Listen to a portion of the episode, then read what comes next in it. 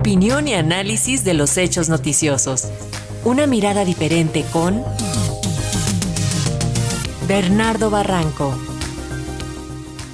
Y justo para hablar sobre este culto a la Virgen de Guadalupe tenemos el comentario del doctor Bernardo Barranco, él es sociólogo experto en estos temas de la religión, así que nos da mucho gusto saludarlo. Doctor, adelante, le escuchamos. ¿Qué tal? Muy buenos días, Alexia Francisco. Eh, pues sí, estamos ante uno de los cultos más importantes eh, eh, de México y, parte de Norteamérica que es el culto a la Virgen de Guadalupe. Es una de las advocaciones, como se dice técnicamente, más importantes en el mundo católico. Y esto tiene su origen, es importante conocer los orígenes, en, en, en, su primera aparición, que va a cumplir ya 500 años, va a haber un gran jubileo en, en los nueve años, eh, y que ha ganado hondo y ha tenido diferentes significados.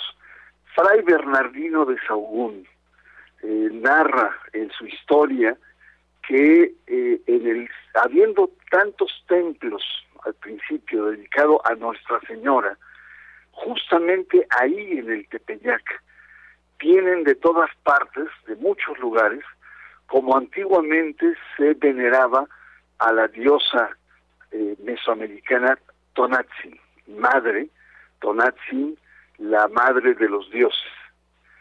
Y entonces eh, Bernardino de Sahagún, un primer, digamos, gran antropólogo, se preguntaba si detrás de Guadalupe lo que los indígenas iban a adorar era a su eh, antigua imagen, a su antigua diosa Tonatzin. De ahí surge entonces una simbiosis entre Tonatzin y Guadalupe en los inicios de la de, de, la colonia en México y los indígenas veían en Guadalupe Tonatzin un, um, un manto de consuelo, de confort, de apoyo frente a una conquista salvaje, un pueblo conquistador como fue el mexica, humillado y con una eh, eh, tremenda tremendo estrés por así decirlo eh, que era el momento de la conquista y la sumisión a una nueva cultura.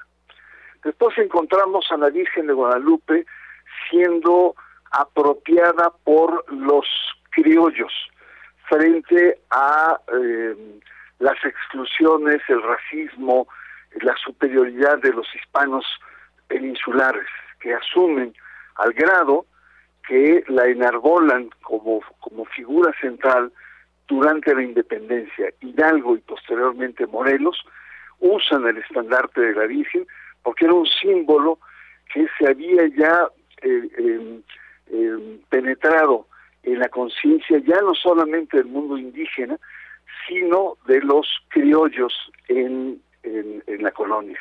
Y esto me parece también muy interesante esta, esta atracción que hacen o esta recepción que hacen de la Virgen de Guadalupe.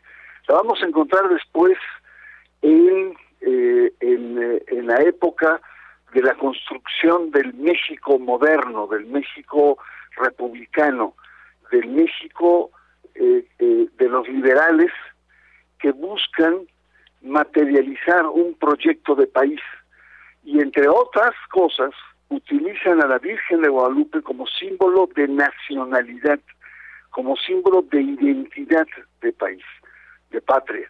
Y por eso hasta ahora identificamos a la Virgen como portadora de esa nacionalidad o esa particularidad mexicana que fue construida en la época de los liberales del siglo XIX.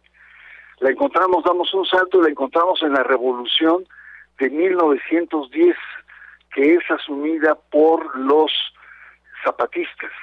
Cuando entran a México en 1914, junto con las tropas villistas, hay un gran escándalo en la sociedad, en la alta sociedad mexicana, las damas católicas, las organizaciones católicas, al ver a estos desarrapados, sucios, apestosos, zapatistas, campesinos del sur, trayendo inmensas eh, banderas con la Virgen de Guadalupe, en estandartes y en estampitas pegadas a sus eh, sombreros viejos. Entonces eh, hay una indignación, cuentan las crónicas, de esos sectores.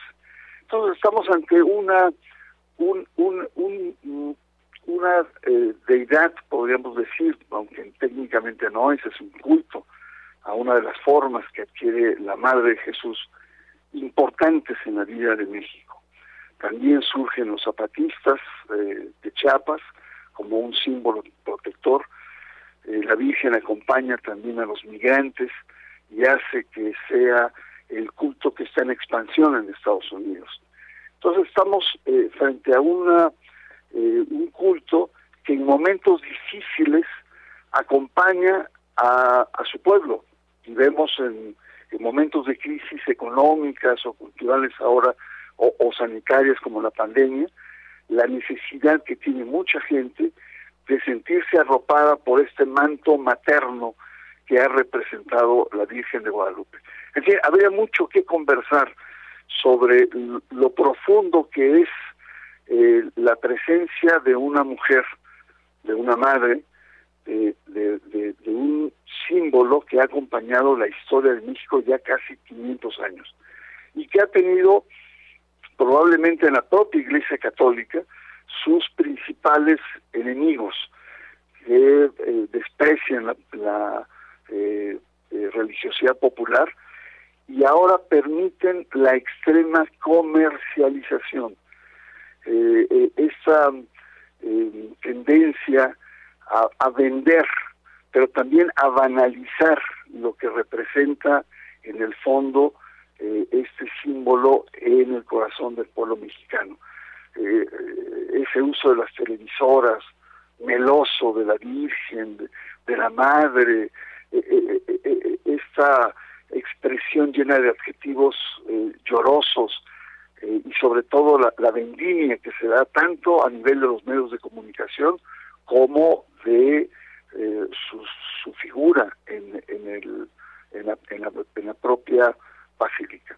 De tal suerte que tenemos entonces a un culto muy vivo que sigue en expansión, según el doctor eh, Brady, un historiador, sigue en expansión y eh, pues representa eso, representa algo muy importante en la cultura del pueblo mexicano.